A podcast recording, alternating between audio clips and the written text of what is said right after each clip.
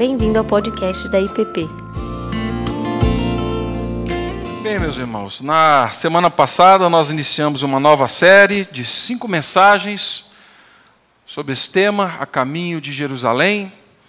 É, nós seguimos olhando para o Evangelho de Marcos e, na verdade, da metade do Evangelho para frente, quando Marcos mostra que Jesus está decidido a subir para Jerusalém.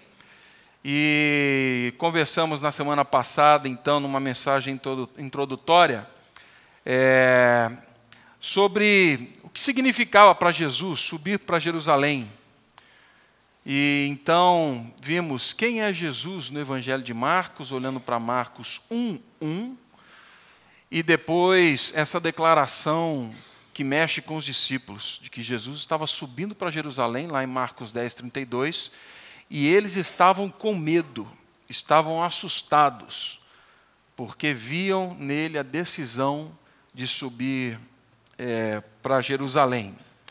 E hoje, então, nós voltamos os nossos olhos para o capítulo 8 do Evangelho de Marcos, então peço que você abra sua Bíblia lá comigo.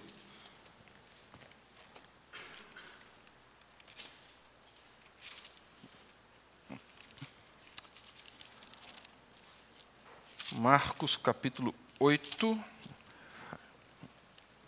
Eu não vou ler o capítulo todo, mas eu vou ler aqui do verso 27 até ah, o primeiro verso do capítulo 9. Tá bem? Marcos 8 e 27 em diante. Então Jesus e os seus discípulos partiram para as aldeias de Cesareia de Filipe. E no caminho perguntou-lhes: Quem dizem os homens que eu sou? E responderam: João Batista, outros Elias, mas a outros alguns dos profetas. Então lhes perguntou: Mas vós, quem dizeis que eu sou? Respondendo Pedro, lhe disse: Tu és o Cristo. Advertiu-os Jesus que a ninguém dissessem tal coisa a seu respeito. Então começou ele a ensinar-lhes que era necessário que o filho do homem sofresse muitas coisas, fosse rejeitado pelos anciãos, pelos principais sacerdotes e pelos escribas, fosse morto e que depois de três dias ressuscitasse. E isto lhes expunha claramente. Mas Pedro, chamando-o à parte, começou a reprová-lo. Jesus, porém, voltando-se e fitando os seus discípulos, repreendeu a Pedro e disse: Arreda, Satanás, porque não cogita das coisas de Deus e sim das dos homens. Então, convocando a multidão e juntamente os seus discípulos, disse-lhes: Se alguém quer vir após mim, a si mesmo se negue, tome a sua cruz e siga-me. Quem quiser, pois, salvar a sua vida, perdê-la-á. E quem perder a vida por causa de mim e do Evangelho, salvá-la-á. Que proveita o homem ganhar o mundo inteiro e perder a sua alma? Que daria um homem em troca de sua alma? Porque qualquer que nessa geração adulta e pecadora se envergonhar de mim e das minhas palavras, também o filho do homem se envergonhará dele quando vier na glória de seu Pai com os seus santos anjos. Dizia-lhes ainda: Em verdade vos afirmo que dos que aqui se encontram, Alguns há que de maneira alguma passarão pela morte, até que vejam ter chegado com poder o reino de Deus. Pai, pedimos que o Senhor, por graça e misericórdia, nos conduza na meditação da tua palavra, que o teu Espírito Santo fale conosco, nos anime a seguir o teu filho Jesus por esse caminho até Jerusalém. E que possamos entender, Pai Santo, o que significa hoje para nós essa tua palavra. Por meio de Cristo é que oramos a Ti. Amém. Amém. Meus irmãos, algum, algumas, pelo menos dois fatos interessantes envolvem não só esse texto, mas o capítulo 8, o capítulo 9 e o capítulo 10 do Evangelho de Marcos. Um pouquinho antes, no capítulo 8, aqui no verso 22 a 26, você vai ver que Jesus encontra um homem, e esse homem é cego, um cego de Betsaida, e em algo muito estranho para a gente, Jesus, ao invés de curar como cura outros, outras pessoas na história, ele passa saliva nos olhos desse homem, e aí então pergunta: Você está vendo? E o texto diz que, recobrando a visão, ele via os homens, ele diz assim: Vejo, mas vejo os homens como árvores. Milagrezinho meia boca, né, gente? Porque podia ter feito de inteiro, mas não fez. O que está acontecendo nessa história? Aí então Jesus, pela segunda vez, toca aquele homem, e aí então a sua visão é recobrada plenamente. E Jesus diz assim: Mas não fala nada para ninguém.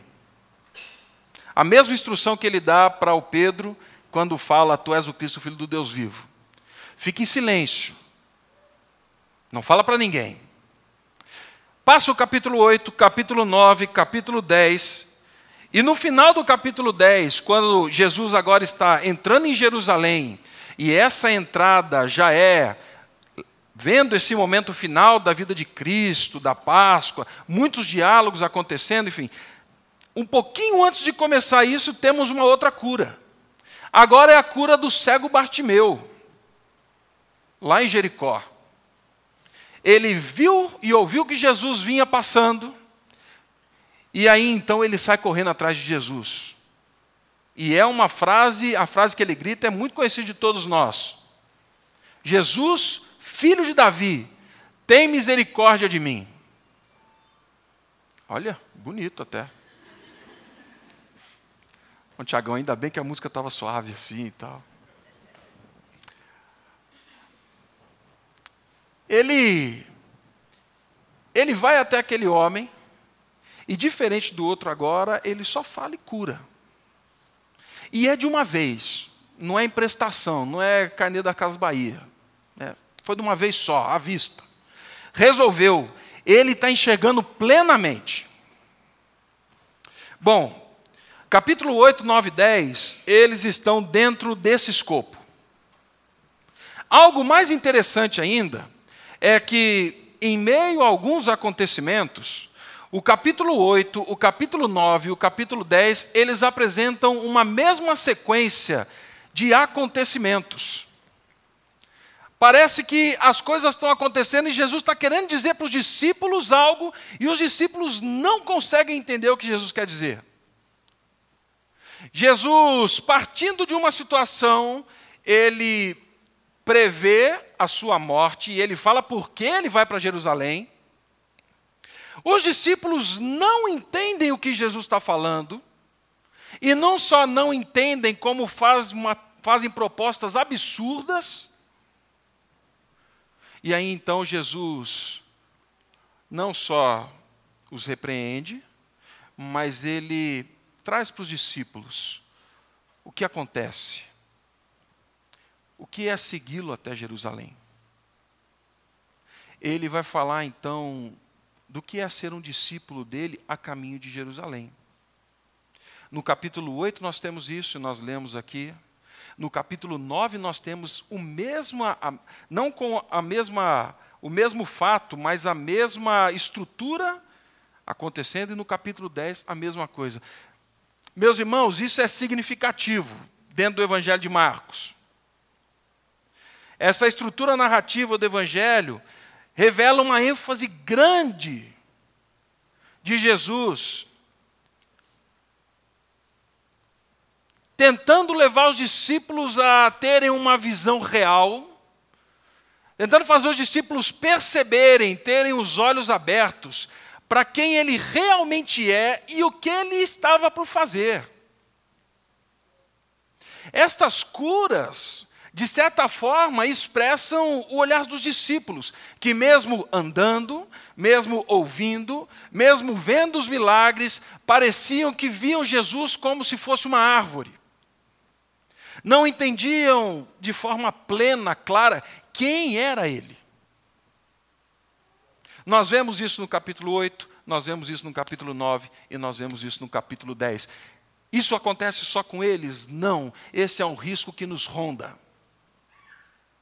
Crescemos dentro da igreja, ouvimos de Jesus, participamos da escola dominical, vemos milagres sim de Deus na vida do povo de Deus, e ainda assim, pode ser que em algum momento os nossos olhos não consigam perceber quem é Cristo.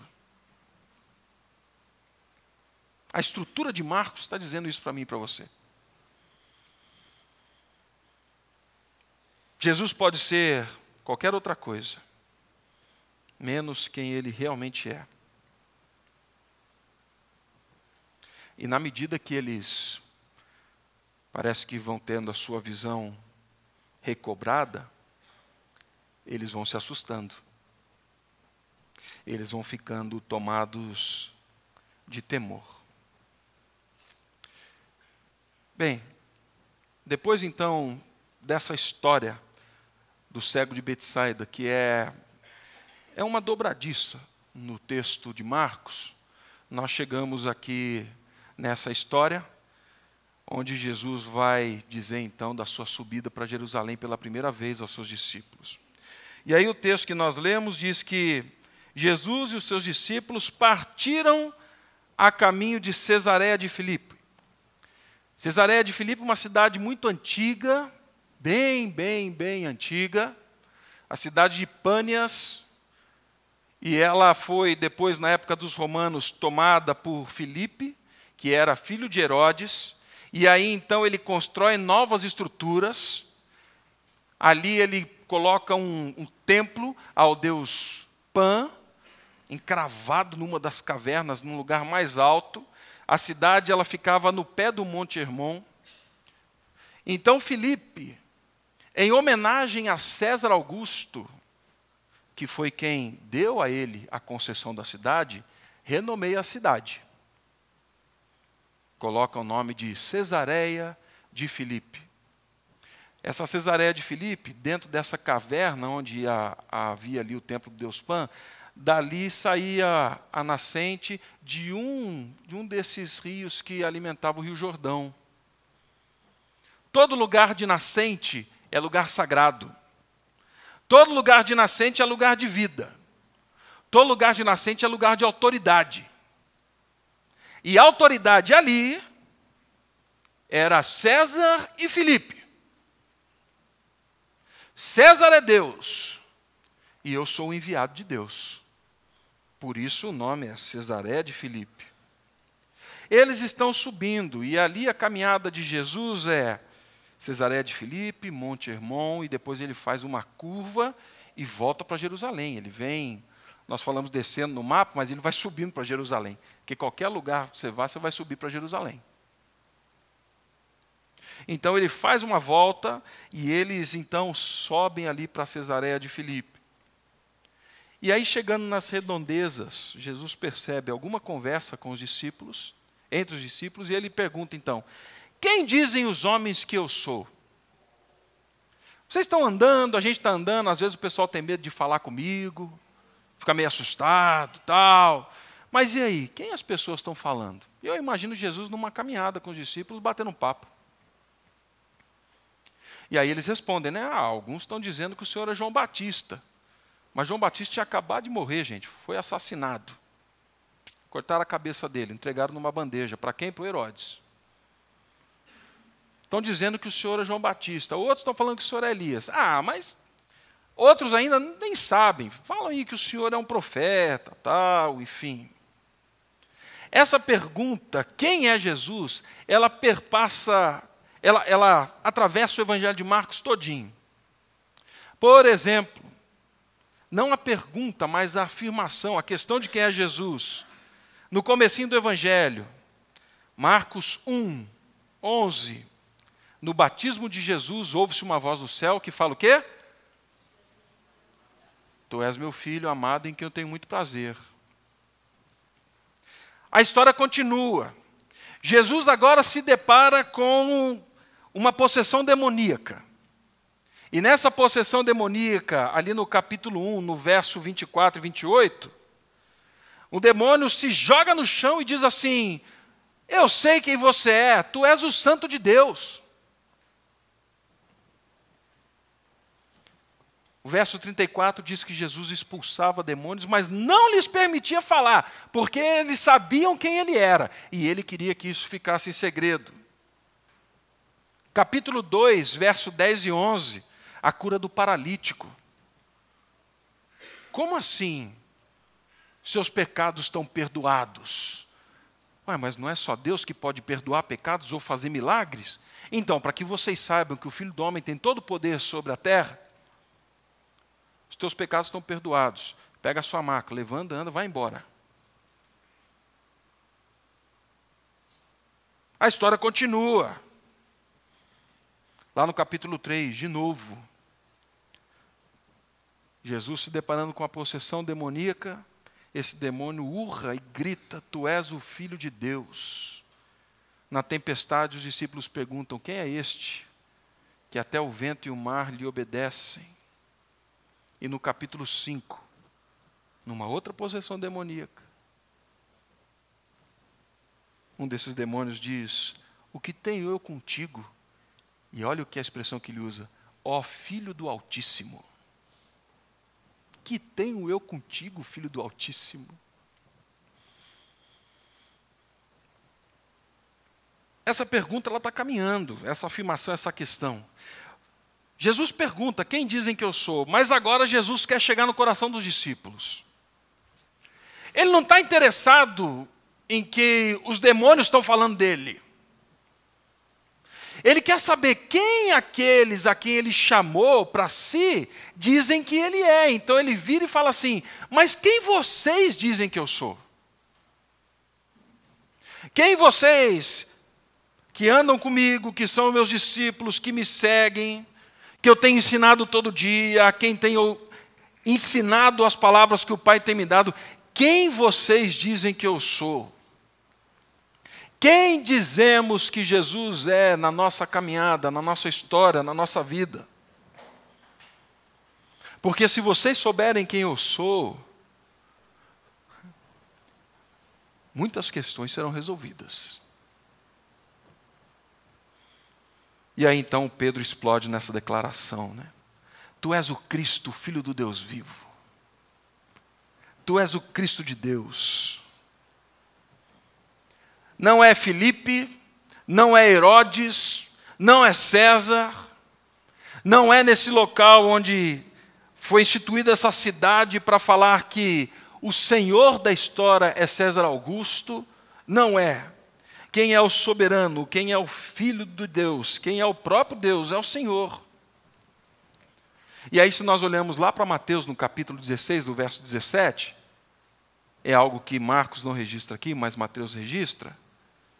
Ele diz assim: Bem-aventurado é Simão Barjonas, porque não foi carne e sangue que tu revelaram, mas o meu Pai que está nos céus. Também eu te digo que tu és Pedro, e sobre esta pedra edificarei a minha igreja, e as portas do inferno não prevalecerão contra ela. Dar-te-ei as chaves do reino dos céus. O que ligares na terra terá sido ligado nos céus, e o que desligares na terra terá sido desligado nos céus a menos que Deus, por graça, misericórdia, decida se manifestar lá do alto, ninguém pode conhecer Cristo verdadeiramente.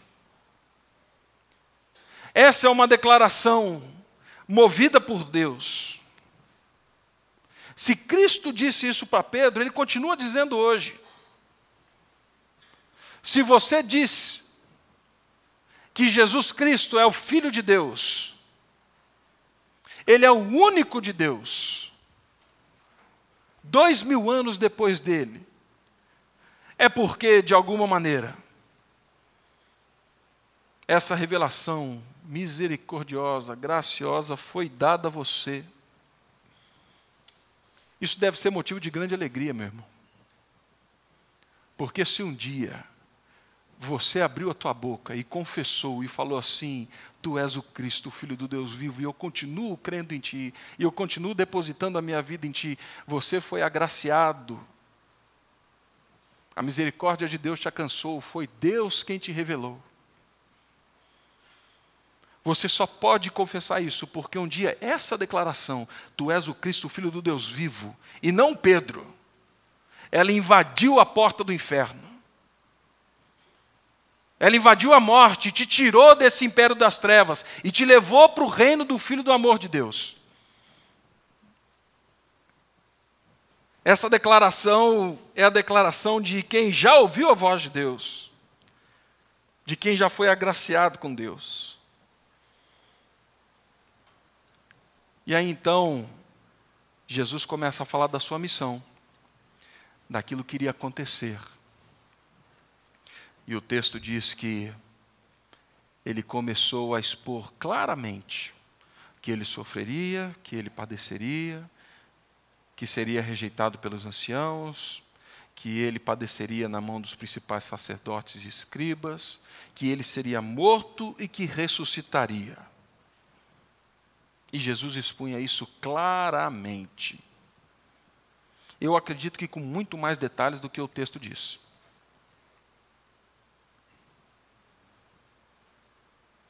E quando Pedro ouve isso, quando Pedro começa a perceber o que vai acontecer em Jerusalém, o Pedro que é educado, gente boa, não está querendo expor Jesus, né? não está querendo perceber que vão chamar a atenção dele e tal. Ele chama Jesus num canto e fala assim: Senhor, tem misericórdia de ti mesmo, de modo algum isso vai acontecer com o Senhor. Aperta a tecla SAP. Tá doido, Jesus? Que papo é esse? Os demônios estão falando que você é o rei, está fazendo um milagre doidado por aí, e agora você vem dizer que vai subir, vai morrer? Jesus, para de falar. Fecha o bico, fica quieto. Tem piedade de ti mesmo. De modo algum isso vai acontecer. Quando Jesus ouve essa repreensão de Pedro, Jesus reage. Agora, por que que Pedro reage assim? Porque aceitar um mestre, um senhor humilhado é inadmissível. Ele não aceita. Aquilo que Isaías 53 fala é a mais pura verdade. Porque o Pedro sabe e sabia o que acontecia. E o que aconteceria em Jerusalém se Jesus fosse entregue na mão dos escribas, dos fariseus, na mão do Império Romano? Isso era muito conhecido. Ele pode não ter falado de cruz, mas se você cair na mão deles, por heresia, Pedro já imaginava o que ia acontecer. É o que Isaías 53 fala. Nós olhamos, mas nenhuma beleza havia que nos agradasse, era rejeitado, era desprezado. E nós olhamos e não fizemos caso dele. O meu Senhor passar por isso? De jeito nenhum. Ele fala: não. Pedro quer diluir o amargo, o vexame da cruz. E Jesus então o repreende com uma palavra muito dura arreda Satanás. Sai para lá, Satanás. E é interessante porque o que vem do Pedro agora é rejeitado. A declaração revelada do alto não foi rejeitada. Mas o coração que pensa com as categorias da Jerusalém que nós conversamos na semana passada, o coração que pensa com a ética, com a forma de reinar de Jerusalém da semana passada, que nós conversamos, não deixa o Pedro aceitar o que Jesus está colocando.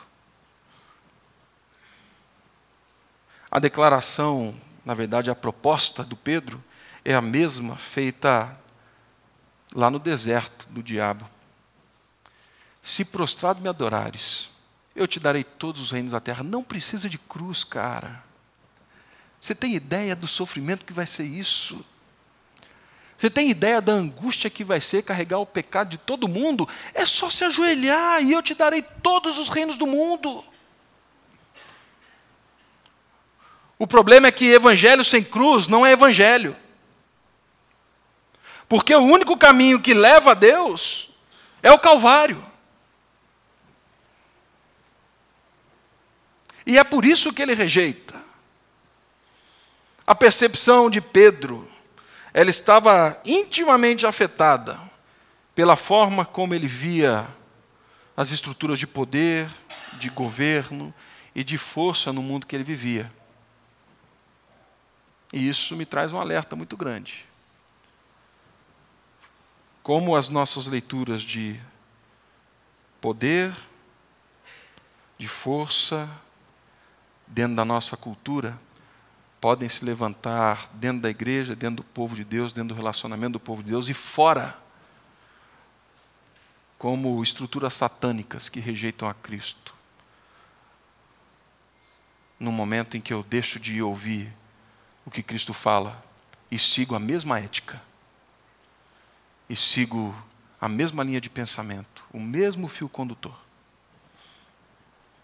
E aí Jesus então diz uma das frases mais conhecidas por todos, cristãos e não cristãos. Se alguém quer vir após mim, a si mesmo se negue, tome a sua cruz e siga-me. Se você quer ser meu discípulo, Pedro, se vocês querem ser meus discípulos, e aí agora ele fala para a multidão, vocês têm que ir comigo para Jerusalém vocês vão ter que enfrentar esse poder da forma como eu enfrento. Vocês vão ter que lidar com a vergonha e com o vexame. Para Cristo, a cruz significava ser ovelha muda perante os seus tosqueadores. Para os discípulos, ao meu ver, olhando para o capítulo 8, 9 e 10. E veremos isso ao longo dessas conversas, na semana que vem com o Alberto. O que Jesus está falando aqui é que eles precisavam abandonar a percepção da vida a partir do poder, da opressão e da forma de pensar de Roma e da Jerusalém para a qual ele seguia. A forma como vocês se relacionam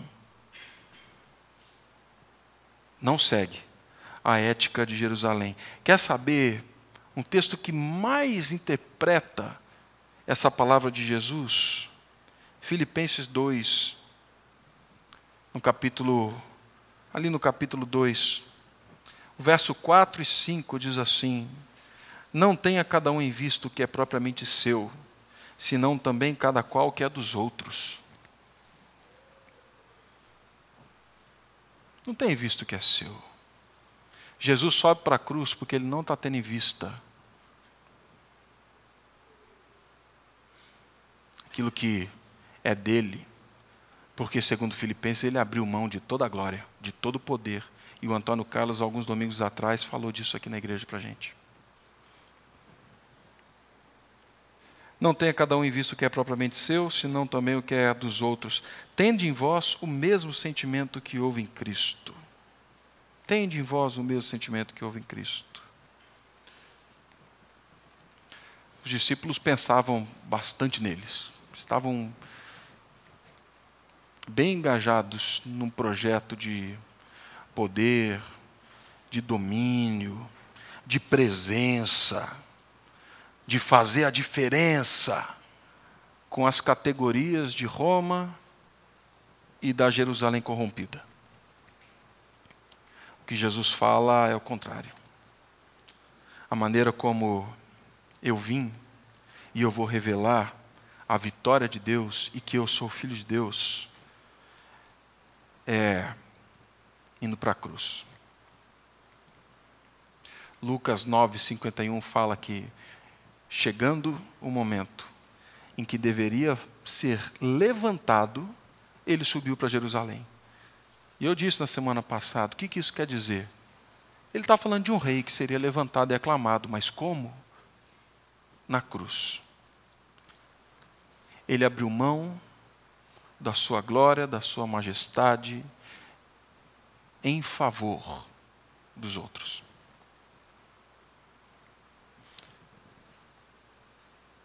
Essa declaração ela vai sendo composta ao longo dos próximos capítulos. Porque o fio condutor por trás de todas essas conversas é que os discípulos queriam ser. O projeto deles era de grandeza, era de domínio. E aí Jesus vem e desmonta isso. Desmonta quando ele vai para a cruz e fala assim: Eu convido vocês agora para ir para a cruz. E aí o resto do texto diz: Que adianta você ganhar o mundo inteiro e perder a sua alma? Pedro, Pedro, o que, que adianta a gente ganhar Jerusalém, a cidade santa, e vocês não se tornarem o templo do Espírito Santo? Pedro, Pedro, o que, que adianta nós botarmos Roma para correr e nós nos tornarmos Roma?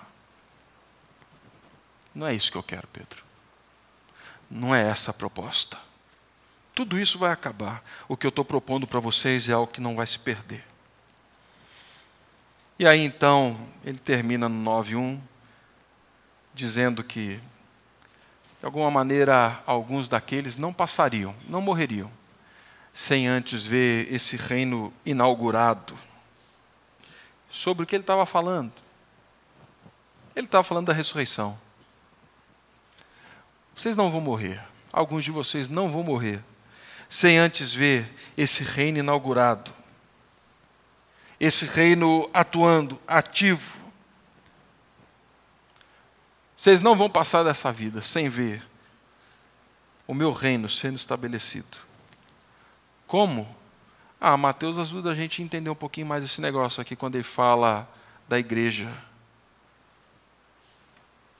Quando ele fala que ele estabeleceria o reino dele.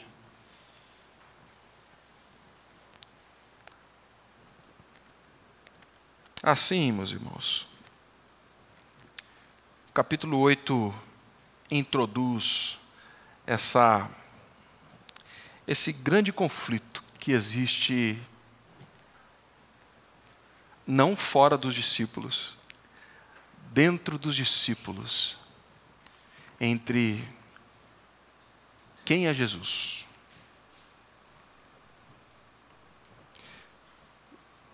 Ele é o Filho de Deus? Entendemos realmente qual é a missão dele? Queremos suavizar esse papo da cruz como os discípulos?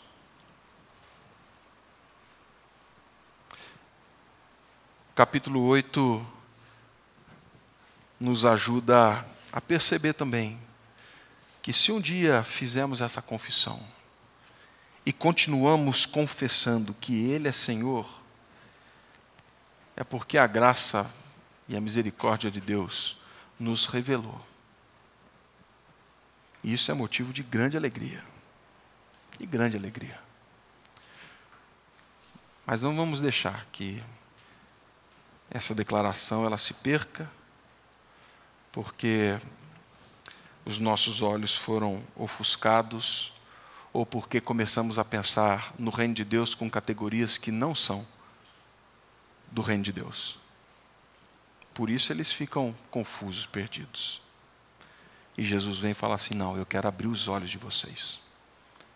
Assim como eu fiz com aquele cego lá em Jericó, eu quero fazer com vocês. Uma vez com os olhos abertos e vendo, aí sim vocês vão fazer o que aquele cego fez, depois de curado. Diz o texto que ele seguiu Jesus caminho afora. O que é caminho afora? Certamente esse homem subiu Jesus, com Jesus para Jerusalém. Porque ele sabia quem ele era. Ele confessou isso. Vamos orar.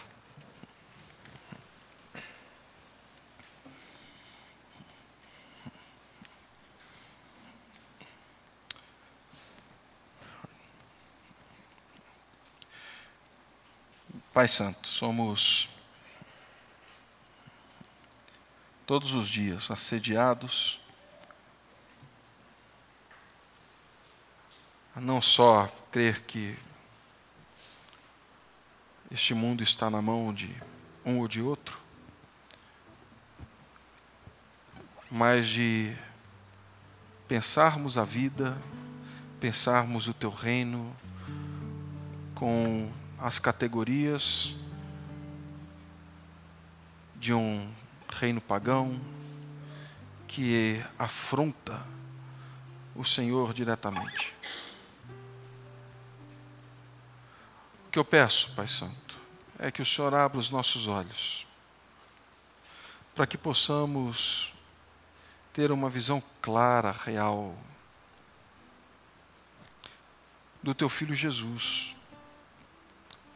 E que a confissão de quem Ele é molde a forma como andamos, a forma como seguimos o Senhor, a forma como lidamos com os poderes desse mundo. Que possamos ver nesse texto, Pai, não uma teologia do sofrimento, mas sim uma teologia da conformidade. De gente que entende quem é o rei e que segue o rei e que quer se parecer com esse rei. Ensina-nos, Pai, todos os dias, a pensarmos mais no outro do que em nós mesmos que a disposição, que o sentimento, que os afetos que estão no nosso coração sejam os mesmos que habitaram e habitam teu santo filho Jesus. Que dessa forma o Senhor possa ser glorificado, o Senhor possa ser visto, o Senhor possa ser manifesto por meio de gente que segue o teu filho Jesus a caminho de Jerusalém. No nome dele é que nós oramos a ti. Amém. Você acabou de ouvir o podcast da IPP. Para saber mais, acesse nossa página em www.ippdf.com.br.